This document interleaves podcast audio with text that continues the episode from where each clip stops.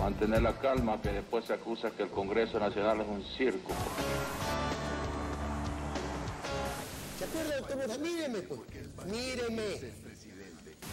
Yo he sido elegida por el pueblo para ser vicepresidenta. Y desde luego para tener el derecho a suceder. No paso acá. quieren meter el presidente. ¡Aquí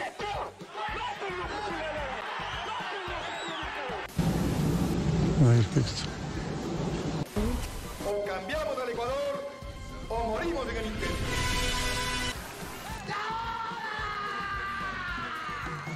Bien sacó el rumor de que se producía un feriado bancario, la gente se asustó y retiró depósitos. No hay ninguna posibilidad, ninguna idea de que ese feriado pueda producirse. ¡Viva la patria! Yo soy el hijo de puta que maneja esta ciudad. Está claro, chucha. Muy buenas noches, bienvenidos a la emisión número 9 de El Lector. Yo soy Fabián Aus desde Quito. Por acá les saluda Alfredo Velasco desde Guayaquil. Y les saluda Roberto Esteves de Colado también de Guayaquil. Aquí tenemos mayoría de guayas en este programa de El Lector, el noveno programa, Fer, o sea que vamos más de dos meses en esto. Y yo tengo que hacer una queja. Los conozco a ustedes hace más de 10 años y primera vez que me invitan. Primer- primera vez. Una Eh. vez en Radio 04 y nada más. A ver, entonces, Alfredo no te ha invitado, yo te he invitado ya. Y yo no te he invitado más Alfredo, porque, Alfre- Alfre- eh, como es Radio 04, terminó hace 10 años, creo.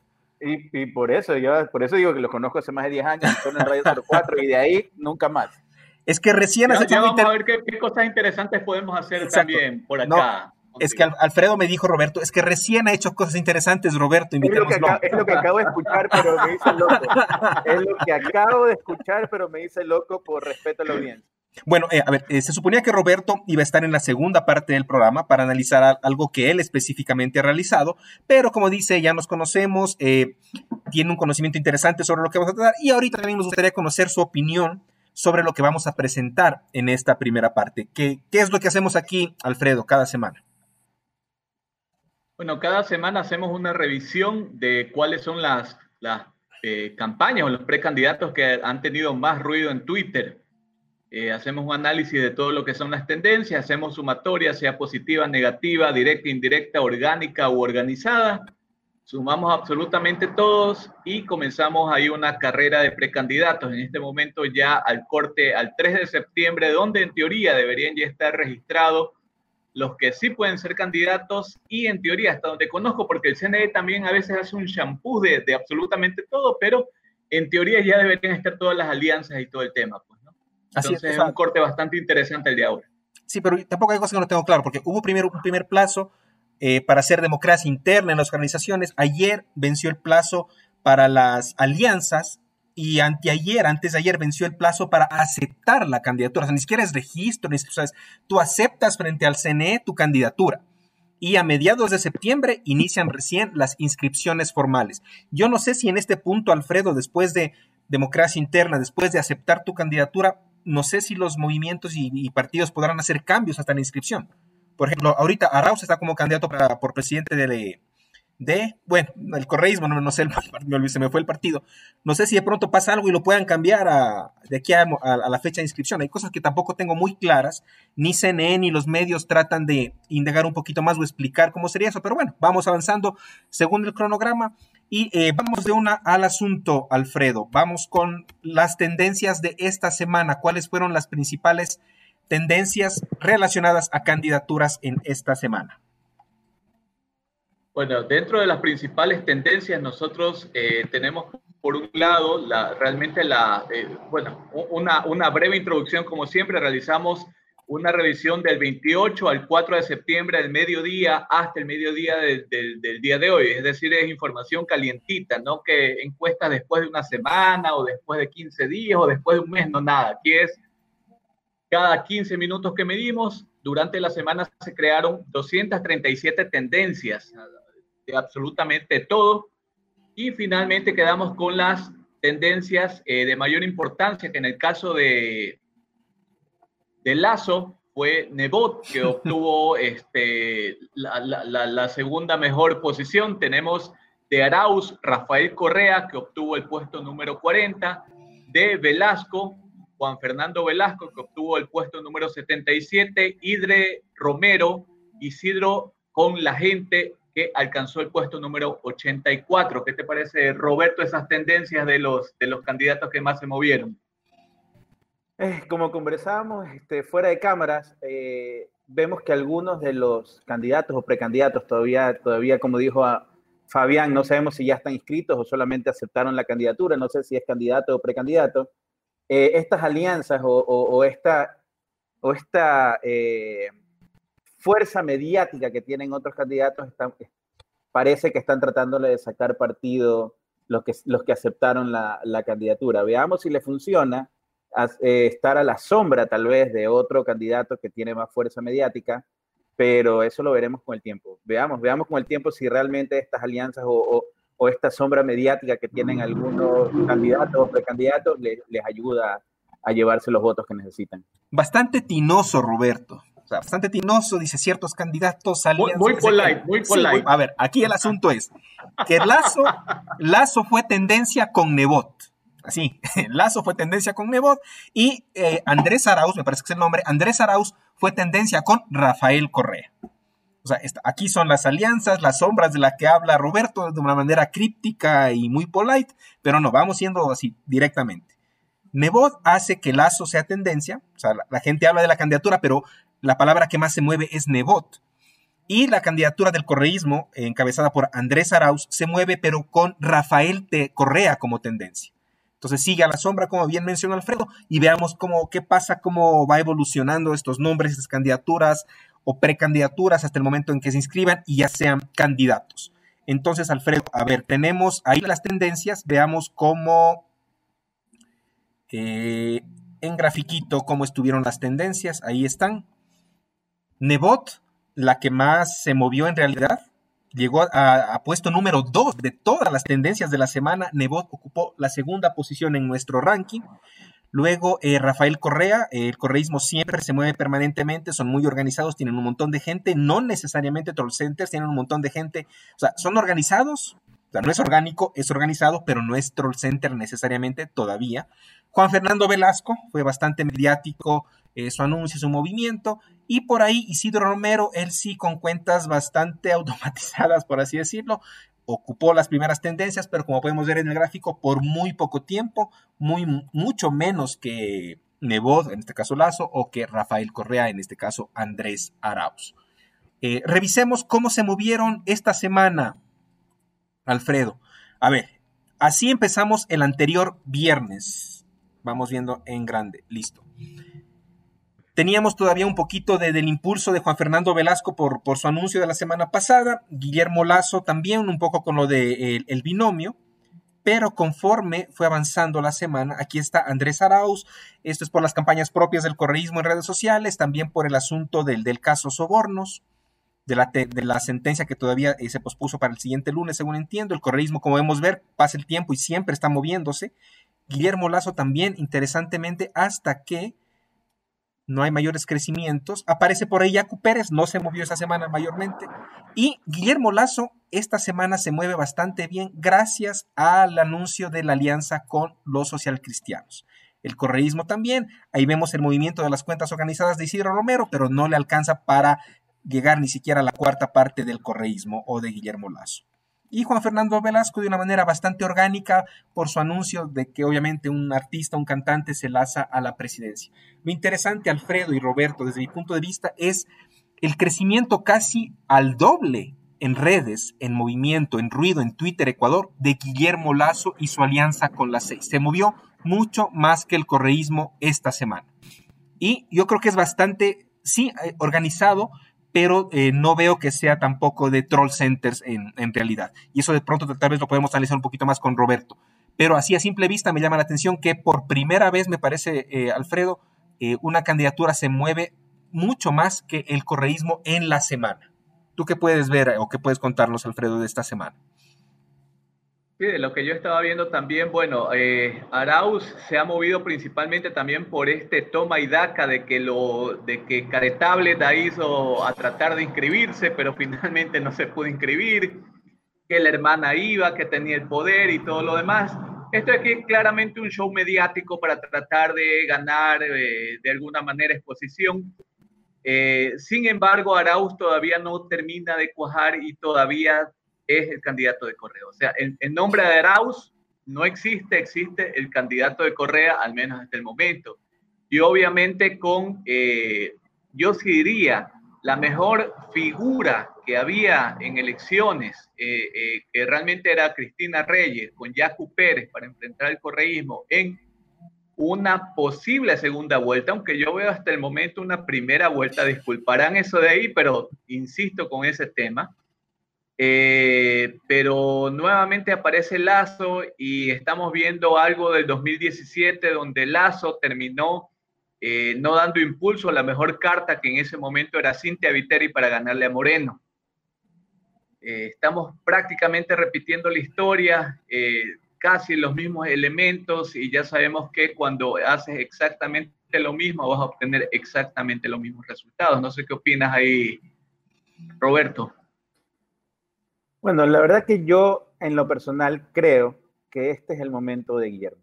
Este es el momento y debería al menos pasar a la segunda vuelta, ya que no tenemos a, Cristina, Cristina Reyes no es, mi, amiga, Cristina Reyes, no está eh, Álvaro Novoa, este, que, que pudieron haber eh, fraccionado un poco el voto, el voto de la derecha versus la otra tendencia política.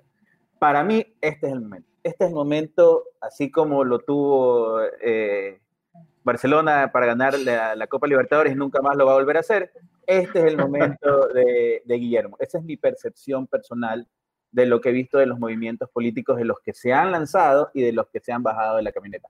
Porque no creo, no creo según lo que he estado chequeando, eh, que los que se quedan, como Juan Fernando, como Yacu, como eh, Fabricio, de repente no vayan a, no vayan, no vayan a, poder captar una cantidad de votos que le vaya a hacer mella al voto de la derecha. Entonces, este es el momento. Este debería ser el momento de Guillermo, al menos, de pasar a la segunda vuelta. Y ahí, ahí sí se verán las caras las que son, los que son.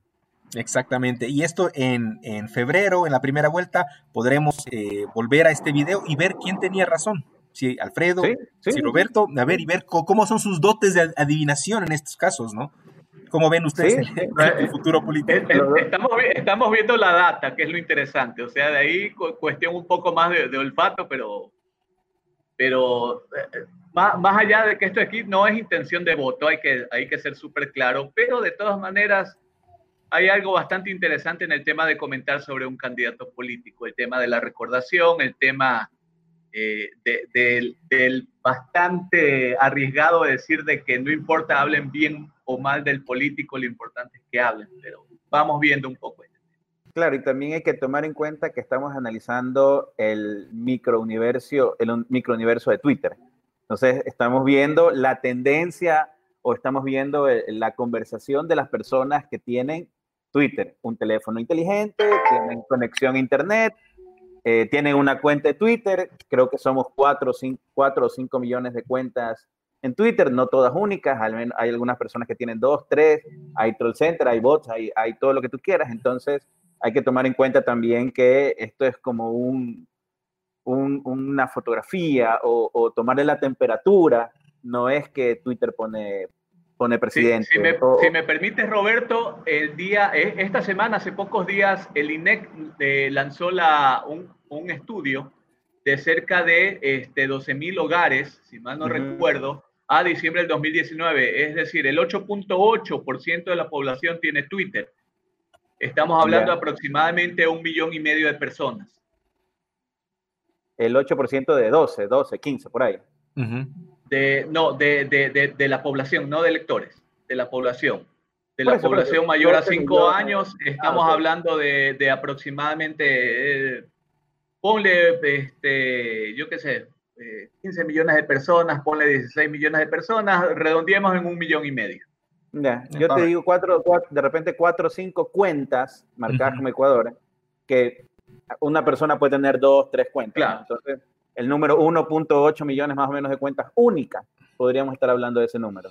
Ahora sí, tienen razón, Twitter no pone presidentes, o no sé, ¿por qué? ¿Por qué digo no sé? Porque siempre eh, no han habido, no han habido estudios o mediciones reales, simplemente se han basado en percepciones. Y yo pongo el ejemplo de las anteriores elecciones en Quito, decían que Juan Carlos Holguín, él ganó como presidente en Twitter, pero era por las percepciones de la gente de sus timelines. Nadie midió tendencias, ¿sí?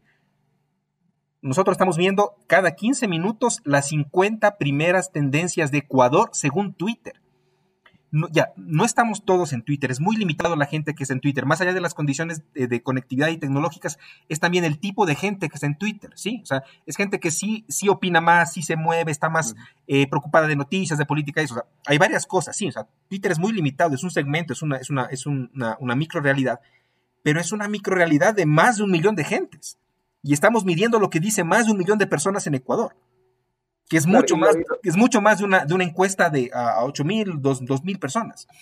Entonces va a ser interesante va a ser comparando esto.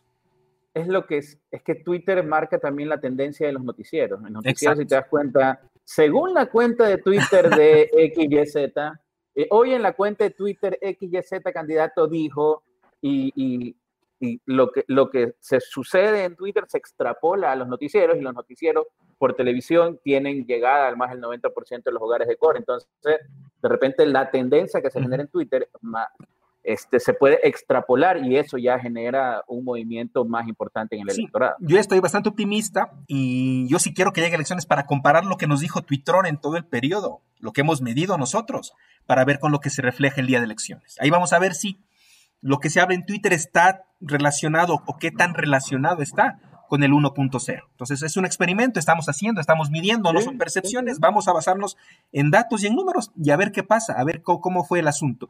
A ver, Alfredo, vamos analizando las tendencias de Lazo, que fue el que más tendencias tuvo. 15 tendencias en una semana, pero la mayoría por eh, el exalcalde de Guayaquil, Jaime Neboz. Tenemos Neboz, P, es interesante, la tendencia que más tuvo, porque hay PSC y creo, y la tendencia creo y PSC, pero la que más eh, puntaje tuvo es PSC y creo, primero PSC, ¿no? Y luego creo.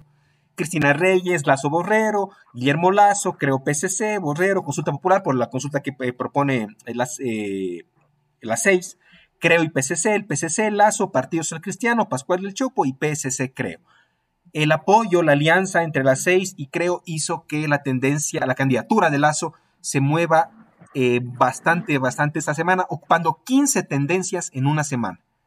Está como en las mejores épocas de, estas, de estos meses del correísmo, Alfredo, cuando llegaban 10, 12, 14 tendencias semanales.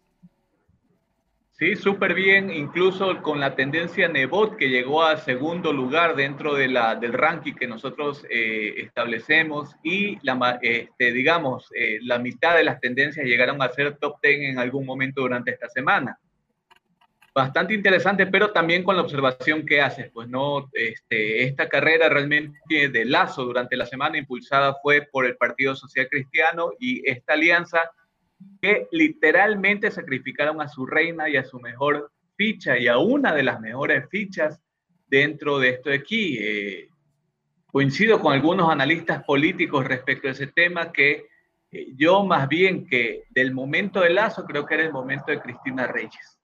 Insisto con eso, es el momento de Lazo por las alianzas, porque se van abriendo todos y finalmente va quedando él pero si hubiéramos tenido un Novoa, una Cristina Reyes y un Otto Sonnenholzner, no la alcanzaba, no la alcanzaba el lazo. Como vemos, bueno. Alfredo, en el gráfico, todas las tendencias, al menos las que alcanzaron mayor ranking, están casi, se reflejan casi en el día, alrededor del día en que anunciaron la alianza. O sea, no se expanden por toda la semana, no fue algo organizado, todas se juntan en el día, me imagino, cercano, no recuerdo la fecha, pero debe ser cercano al día en que anunciaron la, la alianza. Veamos aquí qué día fue esto. Esto es el primero de septiembre. Entonces, entre, entre el 31 de agosto y el 2 de septiembre, me imagino que fue, que fue el anuncio. Y como vemos que todas se concentran, todas las tendencias, en una casi en, en una sola columna sobre la fecha del anuncio de la alianza. Arauz, ¿qué tendencias tuvo Arauz, Alfredo? Arauz eh, tuvo Rafael Correa, Pierina Correa, Vinimos por la Esperanza y finalmente una que no llegó al top 10 eh, durante la semana que fue Arauz Correa 2021, que realmente era por la campaña. Así es, vemos que a inicios de la semana de medición, el hashtag Vinimos por la Esperanza, algo organizado por la gente del correísmo, hizo tendencias, no tanto en los primeros lugares, pero hizo, eh, generó bulla, generó ruido en Twitter, y las tendencias que más marcaron fueron Rafael Correa y Pierina Correa. El rojito que está ahí es Pierina Correa. Y el hashtag Arauz Correa, en realidad, claro, como dices, no, no, no asoma en realidad en el top, en el, en el top 10 de esta semana pero como vemos no estuvo tan movido como semanas pasadas el correísmo, pero sigue estando presente todas las semanas, al menos con un par de tendencias. Eso hay que reconocerles que son, son bastantes y son bastante organizados en realidad. Juan Fernando Velasco. Juan Fernando Velasco llegó con una sola tendencia, que en este caso fue Juan Fernando Velasco y ocupó el puesto número 77. Así es. Eh, tendencia en un solo día, eh, completamente eh, orgánico, mediático diría yo, por los medios de comunicación, y me imagino que fue, no sé, en esta semana tal vez fue cuando anunció que iban también a, inscribirse o a registrarse o a aceptar la candidatura, no sé exactamente cuál será el proceso o el nombre de este trámite en el CNE. Y finalmente... si me permites, ahí, si me permites, regresemos un ratito a Juan Fernando Velasco, por favor, y si me permites, hay un pequeño paréntesis y una consulta a Roberto, que él es experto. ¿Qué te parece este cambio de nombre de ruptura a Construye Ecuador o una cuestión? O sea, que suena más a, a constructora, a un partido político, sabiendo que la marca, porque es una marca ya, eh, ruptura de los 25 viene desde hace algunos años atrás, desde hace como 20 años atrás, eh, ya estaba posicionado y finalmente cogieron y cambiaron absolutamente todo, ni siquiera están utilizando el mismo fanpage de ruptura, este, se fueron algunos tweets de, de, de, la página de ruptura, lo que hicieron fue cambiarle el user. ¿Qué, qué te parece este cambio de marca? Yo estoy seguro que al menos eh, corrieron algún, alguna encuesta, algo que les, di, que les haya indicado, ¿sabes qué? Si sigues con el mismo nombre, te están relacionando negativamente y no vas a tener eh, un impacto positivo. Estoy no, no estoy 100% seguro, pero no lo sé, porque no lo sé, pero sí deberían al menos, por haber tomado esa decisión, haber corrido alguna encuesta para ver el, el top of mind o para, o para ver el awareness de marca que tenía Ruptura 25 y no le daban los números. Entonces, lo único que se me ocurre para haber, para haber hecho ese cambio, que no le daban los números este, y no podían lanzar a nadie a la presidencia si lo asociaban a Ruptura 25. Es lo que se me ocurre que debió haber pasado, porque si no lo hicieron de esa manera y fue una decisión del hígado de alguien, pues empezaron mal. Pero si fue una decisión con datos, porque no le daban los números o la percepción de ruptura 25 estaba muy negativa y por eso tomaron una decisión, al menos tomaron una decisión basada en datos. Entonces yo intuyo que ese fue el camino que tomaron, porque de otra manera, del hígado tomar una decisión, no, no, no, no, no empezaron bien. No mm. empezaron bien. Pero ¿Qué opinas, Fabián, este, de, este, disfraz que primera vez en mi vida que yo he visto?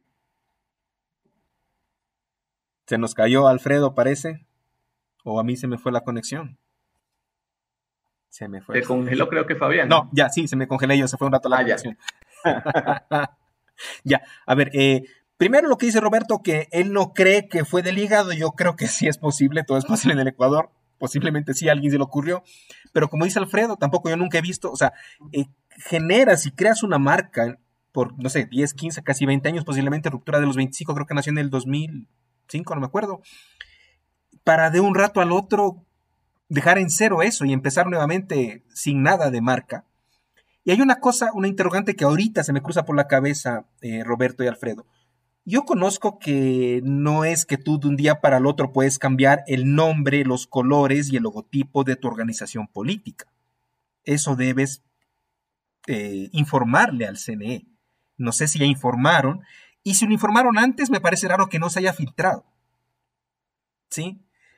Si es que hicieron el trámite del cambio de nombre, del cambio de colores, del cambio de, imagen y logotipo. O lo más seguro es que como si, fue la opción de que salió del hígado, no tomaron en cuenta eso y posiblemente no está registrado el cambio de nombre en el CNE. No sé, todo puede pasar, pero sería interesante conocer si ya está registrado o no oficialmente ese cambio de nombre de ruptura a Construye Ecuador. Un cambio completo de marca, de imagen, colores y todo posiblemente para captar el voto de personas que no asocien directamente que se trata de ruptura.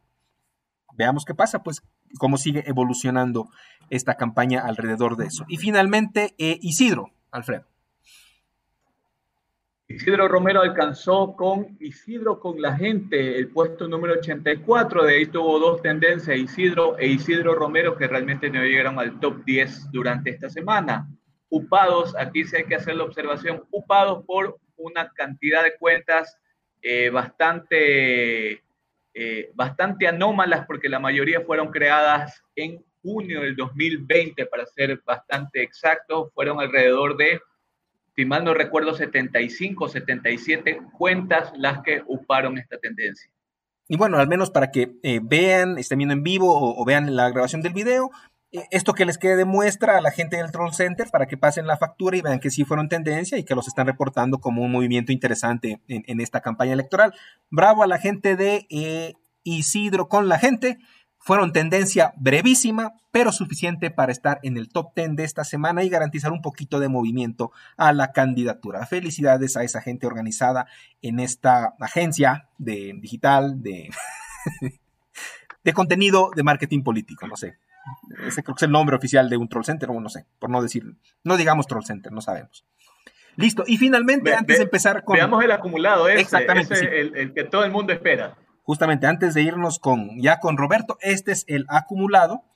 Así empezamos, así terminó el viernes pasado. En el ranking UD superó los 100 mil puntos el correísmo. Segundo, Guillermo Lazo se fue a Álvaro Novoa y dejó el tercer lugar a Yacu Pérez. Y de ahí para abajo yo creo que todo es relleno. Me van a disculpar los señores candidatos, pero al momento es así. Hablando en números y mediciones es así. Veamos cómo se mueven durante la semana. Vemos que crece de a poco el correísmo no veo mayor movimiento, vamos 31 de agosto, empieza a crecer Lazo por el anuncio de la, de la, y es el que más crece en esta semana, por el anuncio de la alianza, también sigue creciendo el correísmo por la inscripción eh, vía tablet, eh, vemos abajo, crece un poquito Isidro Romero y Juan Fernando Velasco, ya con es un crecimiento ínfimo esta semana, y termina así, así terminamos hoy, hoy al mediodía, un poquito más tarde incluso, terminamos así el acumulado, este es acumulado desde el 3 de julio, Roberto. Eh, en, algún momento llegamos a, 20, 21 nombres de candidatos, precandidatos. Ahorita, eh, mm, Alfredo, ¿tú sabes si José Luis Macas alcanzó a registrarse, a aceptar su candidatura? No, no está, no está registrado. Bueno, entonces habría que quitarlo. José Luis Macas es un, una persona que también estaba eh, queriendo participar en la presidencia y religiosamente los jueves organizaba a su gente para que hagan tendencia con el mismo hashtag cada semana y por eso aparecía también aquí en el, en el análisis. Eh, vemos un poquito de números, por ejemplo, César Montúfar, Lucio Gutiérrez, Fabricio Correa e Isidro Romero prácticamente están empatados entre 10.000 y 11.000 puntos de nuestro ranking y casi, casi empatado Juan Fernando Velasco. Lo interesante de Juan Fernando Velasco es que casi los empata con apenas dos semanas de estar participando en esta carrera. Y así van las tendencias. Yaku, para mi percepción personal, está creciendo interesantemente, aunque esta semana mm, eh, Sí hubo movimiento, opiniones porque cambiaba de, candidata, no tenían candidata, pero eso no se reflejó en Twitter. El crecimiento fue casi nulo de Yacu Pérez. Tampoco hubo un movimiento de Pachacuti en Twitter Ecuador, pero aún así se mantiene en tercera posición gracias a que Álvaro Novoa ya no está en esta competencia electoral. Yo le estoy apostando eh, bastante a Yacu. Eh, como bien decía Roberto, por un lado, eh, eh, una, tendencia que es el correísmo, que en realidad no es, no es izquierda, no es derecha, es un monstruo ahí, eso no sé qué es, pero bueno, es el correísmo. Tenemos la derecha que ya está de a poco eh, cohesionándose, en este caso ya está la 6 y está con Creo. Y tenemos Yaku, que sí es una izquierda un poco más de, no sé, un poco más apegada a la teoría de lo que debe ser la izquierda, y veamos cómo se va moviendo. Lo interesante de Yaku es que ha crecido de una manera casi orgánica a través de, su gente, sus seguidores y de las opiniones de los medios y los periodistas. Eh, yo creo que las tres posiciones que nos muestra esta, esta medición de las candidaturas más habladas sí se refleja de alguna manera en lo que algunas, algunas encuestas ya están mostrando. No sé qué opinas tú, Roberto. ¿Crees que estas tres posiciones de lo que más se habla en Twitter Ecuador está relacionado con lo que algunas encuestas ya han mostrado? Este, dentro, deja, deja un poquito la, la competencia ahí. Yo solamente tengo ahí un par de observaciones. La primera, este, que de los 15 candidatos a presidente, solamente una mujer, una, una, cuando son mayoría en Ecuador las mujeres, porcentualmente hablando. Realmente decepcionante. O sea, por, eso particularmente también eh, no me pareció lógico la salida de Cristina Reyes. Eso por un lado. Por otro lado, este, me parece, eh, no sé, también primera vez en mis 45 años de vida que veo un gobierno con tres candidatos. ¿sí? Tres candidatos. Dos están pegados, que es Juan Fernando Velasco y Jimena, no la alcanzo a ver. y el pastor Iván Jimena Peña. Peña. Jimena Peña. Y el tercero, que es el candidato eh, pastor evangélico, creo que es del movimiento del hermano del presidente. Es decir, un candidato del partido de la ministra de gobierno, un candidato del hermano del presidente y una candidata de este, el partido político del oficialismo. Gobierno con tres candidatos, primera vez en mi vida. O sea, lo peor, es que, lo peor es que con tres candidatos no tiene ni uno en el pelotón principal. Terrible. No sé qué opinas, Roberto, de eso de ahí. La verdad que todo se va a empezar a desenredar cuando empiece realmente la campaña. Ahí, la verdad que ahí vamos a ver cómo se mueve ese, ese gráfico de carrera que están armando con el acumulado. Cuando empiece, cuando empiece a salir la pauta, cuando empiece a salir las llamadas telefónicas, los mensajes de WhatsApp, las, las noticias falsas, cuando empiecen a salir las encuestas por todos lados, ahí vamos a ver realmente quién, quién, quién está moviendo la aguja. Ahorita todo es especulación, ahorita todo es qué puede ser, puede ser, no puede ser, pero cuando empiece realmente a meterse plata publicitaria ahí y a, y a mover la, en territorio los candidatos, ahí vamos a ver cómo se mueve el tuitrón. Exactamente. Ahora, eh, sobre esto, Alfredo, yo pensaba, cuando empiece la campaña empezamos desde cero y tenemos guardado este acumulado. No sé, no sé cómo vamos a hacer cuando ya empiece oficialmente o formalmente la campaña. O sea, si mantenemos el, acumulado desde que iniciamos la medición o, o, empezamos una medición de cero ya con los candidatos oficiales una vez inscritos. Bueno, la campaña es una cosa y la campaña nunca empieza de cero. Por eso siempre hablan de la pre-campaña. O sea, hay, hay, hay, hay, que ser sinceros que una cuestión es desde que les dejen pautar y otra cuestión es que algunos candidatos ya están pautando desde hace mucho antes. Que estén pautando menos de lo que normalmente van a pautar durante la campaña es indistinto. Pero esto aquí es una pre-campaña, clarísimo, con noticias falsas, control center, con absolutamente todo. Que sea un poco menos movida es otra cosa. Pero ahí, ahí, les informaremos la metodología que seleccionemos que sea más adecuada para hacer una medición. Listo. Ahora sí vamos al meollo de este programa, a la parte principal con nuestro invitado Roberto Esteves. A ver, cuéntanos, tú publicaste esta semana otro de los análisis que sabes hacer igualmente, con datos, basado en datos, basado en mediciones, y te enfocaste en tres nombres, en tres candidatos, precandidatos y cómo se movieron en Twitter. ¿Cuáles son? ¿Por qué los escogiste? Y cuéntanos un poquito sobre eso. A ver, este, primero los escogí a los tres candidatos por, a ver, no son, no son los tres candidatos, porque, eh, a ver, primero escogí a Rafael Correa, Guillermo Lazo y Abdalá Bucarán. ¿Qué fue lo que hicimos? Usando eh, Twitter, eh, usando la información de Twitter, extrajimos lo que ellos dijeron en sus cuentas los meses de julio y agosto. ¿Por qué escogí a los tres? Por un motivo académico de que ellos, eh, mi percepción es que ellos sí escriben en sus cuentas. No escogí a Lenín Moreno, por ejemplo, porque se nota claramente que detrás de esa cuenta hay un equipo de marketing que le redacta los mensajes y se los escribe. Entonces, mal pudiera analizar un sentimiento, mal pudiera analizar algún tipo de comportamiento, porque se nota que hay un equipo de marketing detrás siguiendo una línea de comunicación. Entonces, Ok, escogí a tres que parece. Si me permites, si me permites, yo creo que el tweet de Angela Merkel con la que estaba chateando, yo creo que ese sí lo escribió Lenin. Algo me dijo. O, alguien, o, alguien, o alguien realmente que le dijo, aquí le vamos a hacer la maldad. o alguien que dijo, aquí le vamos a hacer la maldad. Aunque un gran, un gran jefe que tuve en algún momento me dijo, los errores ocurren por dos cosas incompetencia o mala fe. No sé cuál fue ese de Angela Merkel, o incompetencia o mala fe. Pero una de las dos cosas es. A ver, ¿qué Bueno, resultados vamos- vamos obtuviste de la medición, Roberto? Claro.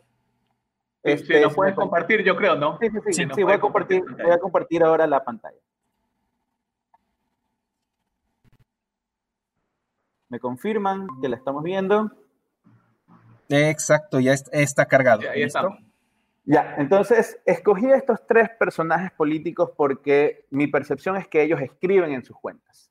Entonces podríamos hacer un análisis utilizando técnicas de procesamiento del lenguaje natural. ¿Y por qué, y por qué puedo hacer este, este, esto- este análisis de procesamiento del lenguaje natural? Porque en la Sociedad Ecuatoriana Estadística estamos dando como eh, capacitaciones en este tipo de, de análisis y justamente tuvimos un curso hace dos semanas y como parte del curso este, se le enseñó a los, a los alumnos cómo procesar información de textos y yo como ejemplo cogí Twitter para procesar esta información. ¿Y qué tipo de información o qué tipo de, análisis nos permite, nos permite eh, el procesamiento del lenguaje natural o, los lenguajes como R cuando nos conectamos a Twitter? Podemos sacar información como el volumen de mensajes que han publicado, como para saber cuál es la cuenta que más se mueve. Entonces, entre julio y agosto, la cuenta que más se movió o, el- o la cuenta que más posteó es la de Rafael Correa con 811 tweets. Ok, ya por ahí vamos, vamos, vamos viendo algún resultado, ¿no? Eh, Rafael Correa es el que más postea en Twitter, o al menos en esta ventana de tiempo fue la persona que más posteó en Twitter. Luego podemos hacer otro tipo, otro tipo de análisis, ver dónde hay picos.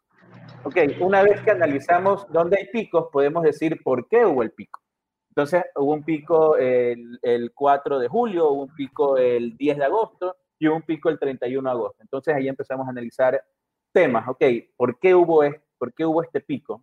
¿Y, cuál, y, al final del día, ¿cuál es el objetivo de todo este análisis? Queremos saber en qué se parecen. Queremos saber si los discursos, si los textos, si lo que escriben tiene alguna similitud. Y también si nos preocupamos de sus propuestas de campaña, podemos analizar también de qué no están hablando. Entonces, empezamos a analizar de qué están hablando y analizamos algo que se llama frecuencias. Entonces, ¿cuál es la palabra que más han usado en los meses de julio y agosto?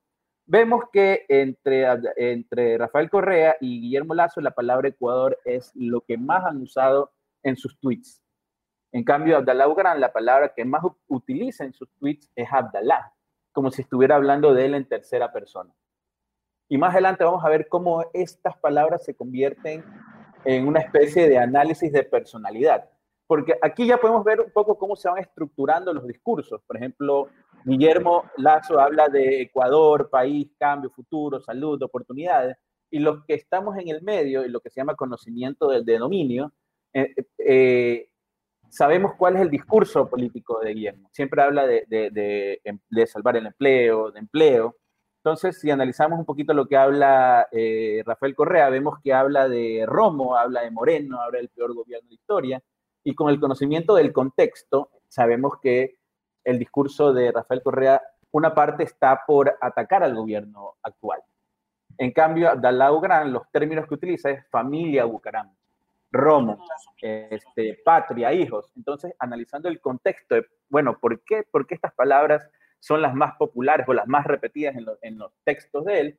Es porque entendemos que él siente o percibe que hay una persecución del gobierno hacia su familia. Este, Armas también utiliza Abdalá, ¿no? Armas, estoy viendo ahí. armas, ¿no? Está Ecuador, Abdalá Bucaram, familia, Romo, sí, hoy, ahora, patria e hijos. En el top 10, al Ah, menos, perdón, perdón, perdón. en el top 10 no aparece armas. Ahora, ahora, ahora. Sí, sí, sí. ya, no, no, no, acá, ah, sí, sí. Y ahora, ahora si comparamos, ahora sí, similitudes de discurso, cuando vemos en la esquina superior derecha la palabra Ecuador, quiere decir que entre, entre los tres candidatos, Ecuador es lo que más usan los tres, es la palabra más común entre los tres. Si vemos en este cuadro aquí mujeres a esta altura, quiere decir que Guillermo Lazo sí está utilizando la palabra mujeres en sus textos, pero Rafael Correa no. ¿Cómo se lee este cuadro? Mientras más arriba esté, es Guillermo Lazo el que lo está utilizando más. Mientras más a la derecha esté, el candidato del eje de las X es el que más utiliza esa palabra. Entonces, si lo vemos más arriba, Aquí vemos que Guillermo tiene eh, la palabra Ecuador país y más a la derecha está CNE, eh, patria, patriacaso, no sé qué será. Entonces, ¿qué, qué, qué también podemos encontrar en este tipo de gráficos? Es de lo que no están hablando. Por ejemplo, no, estamos, no están hablando de innovación, no están hablando o no, o no es muy relevante salud, emprendimiento, tecnología. Entonces, ¿cómo, ¿cómo podríamos aprovechar esto? De repente, si yo soy un cuarto candidato, yo digo, ok, a ver, si en el top 3 están estos tres y no están hablando de innovación, emprendimiento, tecnología, yo le pego ahí. Yo, yo trato de pegarle ahí. Entonces, aquí podemos ver un poco mejor cómo se van eh, o cómo se parecen los discursos eh, de los, no los discursos, los textos que han puesto en Twitter. Y esto se traduce en números. Entre Guillermo Lazo y Abdalá Bucarán hay 685 palabras comunes. Entre Guillermo Lazo y Rafael Correa hay 821 palabras comunes. Podemos inferir, podemos inferir porque no estamos analizando los contextos de las palabras, sino podemos inferir en el uso de las palabras que lo que dice Guillermo Lazo se parece más a lo que dice Rafael Correa que lo que dice Abdalá Bucarán. Entonces podríamos decir que hay algún cierto tipo de afinidad en lo que están tratando de comunicarnos en sus cuentas de, de Twitter.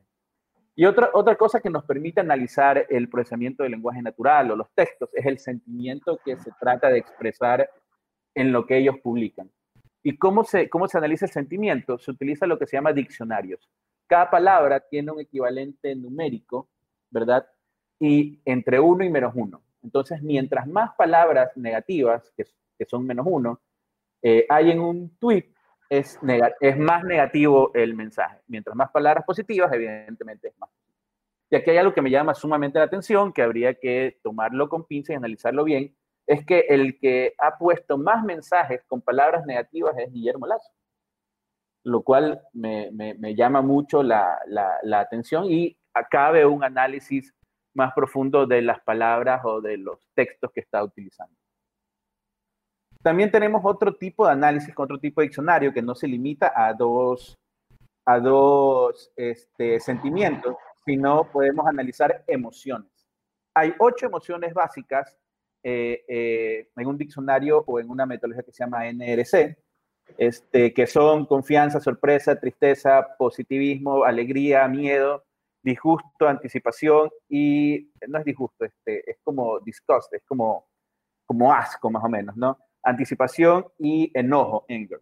Entonces podemos ver cómo, cómo, el, cómo el sentimiento de los, de los posts de los candidatos, no candidatos, de los personajes, se mueve alrededor del tiempo. Aquí, por ejemplo, tenemos una meseta alta, quiere decir que en ese, en ese momento del tiempo los tweets expresaban sorpresa. En esta meseta de aquí podemos ver que en este, eh, al inicio de, a finales de agosto, perdón, eh, teníamos fear, teníamos temor, teníamos disgusto. Entonces ahí podemos ver que a final de mes algo sucedió que hizo que los tres personajes pongan mensajes con ese sentimiento. Entonces, ¿qué, ¿qué, más nos lleva este tipo de análisis? Que podemos hacer una especie de radiografía para tratar de encontrar cuál es la personalidad de, de, los personajes. Y nos damos cuenta tal vez algunas cosas muy reveladoras. Si analizamos la personalidad de eh, Abdalá Bucarán, vemos que está muy este, o hay mucha inclinación hacia mensajes con sentimiento negativo o de temor, ¿verdad? Y de, y de, y de trust y de confianza. Entonces, ahí habríamos, habríamos que analizar, ok, este, la personalidad de Alá es un poco eh, de, de, de, negativismo, de temor, pero también tiene, este, tiene un componente de confianza y positivismo. Entonces, por ahí vamos tratando de, de encontrar cuál es, ese, cuál es esa personalidad que los candidatos quieren que se los perciba. Porque nosotros como usuarios o, o como, le, como lectores de lo que ellos ponen, nosotros percibimos esa, esa, ese sentimiento. Entonces, lo que ellos escriben se traduce en nosotros en una percepción de ellos. Entonces, nosotros estamos percibiendo a Dalao Bucaram con, con mensajes negativos, temor, y por el otro lado, a Guillermo Lazo vemos que tiene un componente muy alto de positivismo, perdón, se me cambió, sí. de positivismo y confianza. Entonces, por ahí, tratando de entender cuál es el, el, el discurso o cuál es el, eh, la línea argumental y viendo el, gráfico anterior de las palabras que usa, futuro, empleo, entonces sí, sí hace mucho sentido que esté muy elevado este sentimiento de, positivismo y confianza. Porque entonces ahí entendemos, ok, el equipo de comunicación de Guillermo es lo que trata de, expresar. Al menos podemos inferir ese tipo de, de conclusiones en base a los datos que nos arrojan el análisis de los textos que los personajes políticos eh, publican en sus redes sociales. Por el lado de, Rafael Correa, por ejemplo, tenemos, y aquí, y aquí hay una bipolaridad, si cabe el término, porque tiene muy alto el término negativo y, y, y temor, negative and fear. Pero por el otro lado también tiene positivo y confianza. Entonces, ¿qué, qué, qué, qué yo infiero con esta información? Que por un lado para sus adversarios políticos sí tiene un discurso negativo fuerte y, de influir un poco de temor, pero para sus coidiarios sí habla de manera positiva y genera confianza. Para las personas con las que quiere eh, mantener todavía el, el, eh, su discurso de correísmo, de, de, de, hacer, eh, de venir, regresar y tratar de arreglar las cosas, tiene ese discurso para un grupo de personas y tiene el otro discurso para eh, lo que él percibe que el gobierno está haciendo mal las cosas. Entonces, esta personalidad bipolar, si cabe el término, si es el término correcto, yo lo entendería otra, o, mi conclusión sería es que, ok, tiene un discurso para un grupo de personas y tiene otro discurso para este grupo de personas. Entonces, este es un, pueden ver el, el, el, post, espero que, que, Alfredo lo ponga en los comentarios de, del, del video, es, es, y, es lo que tratamos de hacer desde la Sociedad Ecuatoriana de Estadística, es tratar de impulsar el conocimiento a través de los datos. Entonces, este es un, fue un brevísimo resumen de un trabajo que, que puede tomar aproximadamente unas cinco o seis horas entre análisis, crear los cuadros y todo eso para que quede un post este, para que sea digerido por, por las personas. Esto es utilizando procesamiento de lenguaje natural, data mining y una herramienta que se llama R. Y pues con lo que están haciendo Alfredo y Fabián con Pitrón, yo creo que podríamos este, hacer eh, o proveer más información para que el electorado que está en las redes sociales, en los ambientes digitales, pueda tomar mejores decisiones en cuanto a, a quién darle el voto. Sobre todo al, a los que son el voto duro, difícil de convencer, pero yo creo que deberíamos apuntar a educar más al voto indeciso. ¿Y cómo los educamos? Pues con mucha información, con muchos datos, con mucho análisis sin, sin, sin tener una tendencia política. Simplemente los datos me dicen esto, se interpretan de esta manera, te los doy, consúmelos y toma una mejor decisión. Yo creo que podríamos, desde nuestra trinchera, es nuestro aporte que le damos, o que le podríamos dar este, al Ecuador, que creo que es lo que hemos venido persiguiendo Fabián, eh, Alfredo, y todo el, todo el, todo el grupo que conformamos pues este, para Ecuador desde hace unos más de 10 años. Y eso, eso. Listo, muchísimas gracias Roberto. Deja de compartir la pantalla para poder eh, mostrar la pantalla normal con exactamente. Listo. Eh, oye Roberto, ¿y, tienes pensado, vas a seguir haciendo este tipo de análisis ya enfocados un poco más en, en el aspecto electoral? Sí, el, el, siguiente paso después de esto es elaborar un tablero de control para que se pueda acceder y ver la información, este, no en un post estático, sino ya tú puedas seleccionar uno, compararlo con otro, ver si, si utilizan palabras comunes, buscar si hay palabras que, que, que, están o no están en, los textos. Por ejemplo, poner la palabra eh, emprendimiento y decirte quién sí lo está utilizando y quién no lo está utilizando. O ponerla, por ejemplo, hicimos un, un análisis del hashtag racismo ¿verdad? Descargamos la información y pudimos hacer unas correlaciones. Si tú ponías la palabra blanco en el contexto del análisis del hashtag racismo, la palabra blanco estaba asociado a otras palabras como dominar, como eh, perdón, como culpable. Entonces, esa es otra cosa que podemos hacer, este, buscar asociaciones de palabras para ver eh, emprendimiento con qué lo están relacionando en los, en los textos que están utilizando. Este, entonces, el siguiente paso después de esto es crear este, este tablero de control para que pueda ser consultado y que se puedan hacer los cruces que el usuario que está consumiendo la información eh, necesite. Entonces, como decía, ¿no?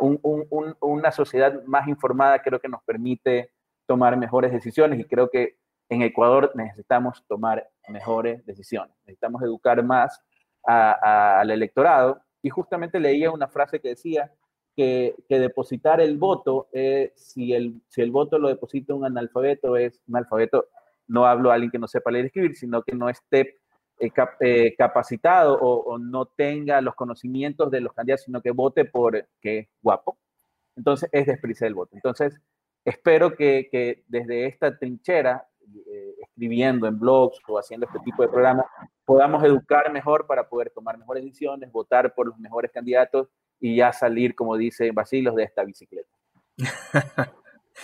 me gusta tu optimismo, lastimosamente no lo comparto mucho, yo creo que se va a repetir la historia de los 40 años de democracia en el Ecuador. Pero veamos, para eso están también los datos, los números, las mediciones. Veamos eh, si de alguna manera eh, la madurez de la gente, el pensar más el voto se refleja ya en los análisis, números, monitoreos y sobre todo ya en los resultados de elecciones. O eh, quisiera ser así de optimista. Espero que hayan, lleguen buenos cuadros a la asamblea, por ejemplo y veamos qué nos, qué nos para esto, pero con los candidatos que hemos visto eh, se va a repetir mucho de lo mismo lamentablemente, pero nos queda solo esperar y sobre todo eh, ir comparando lo que vamos viendo con los resultados que se van dando en el mundo real. Y ya eh, de mi parte te invito a Roberto para el, la, próxima que tengas un producto o una información publicada para compartirla también aquí a través de El Lector. Vamos a hacer un programa súper interesante. Y muchísimas gracias por estar aquí, por aceptar la invitación y sobre todo por tu tiempo. De mi parte, gracias eh, Roberto, Alfredo también como siempre y a toda la gente que nos sigue.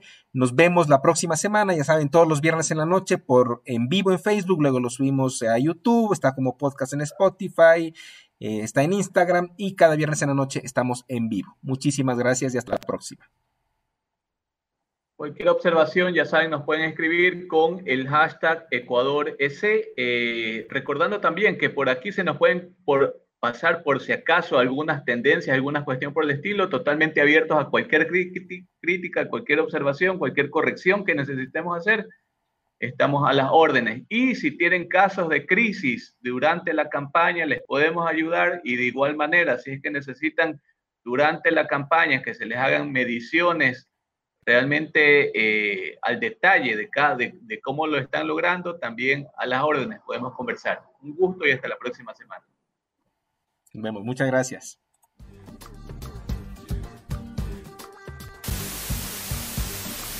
Mantener la calma, que después se acusa que el Congreso Nacional es un circo.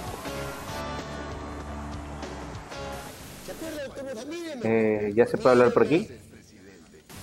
Yo he sido elegida por el pueblo para ser vicepresidenta. Desde luego para tener el derecho a suceder.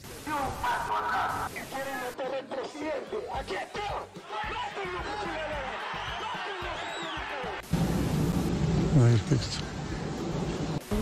O cambiamos al Ecuador o morimos en el intento.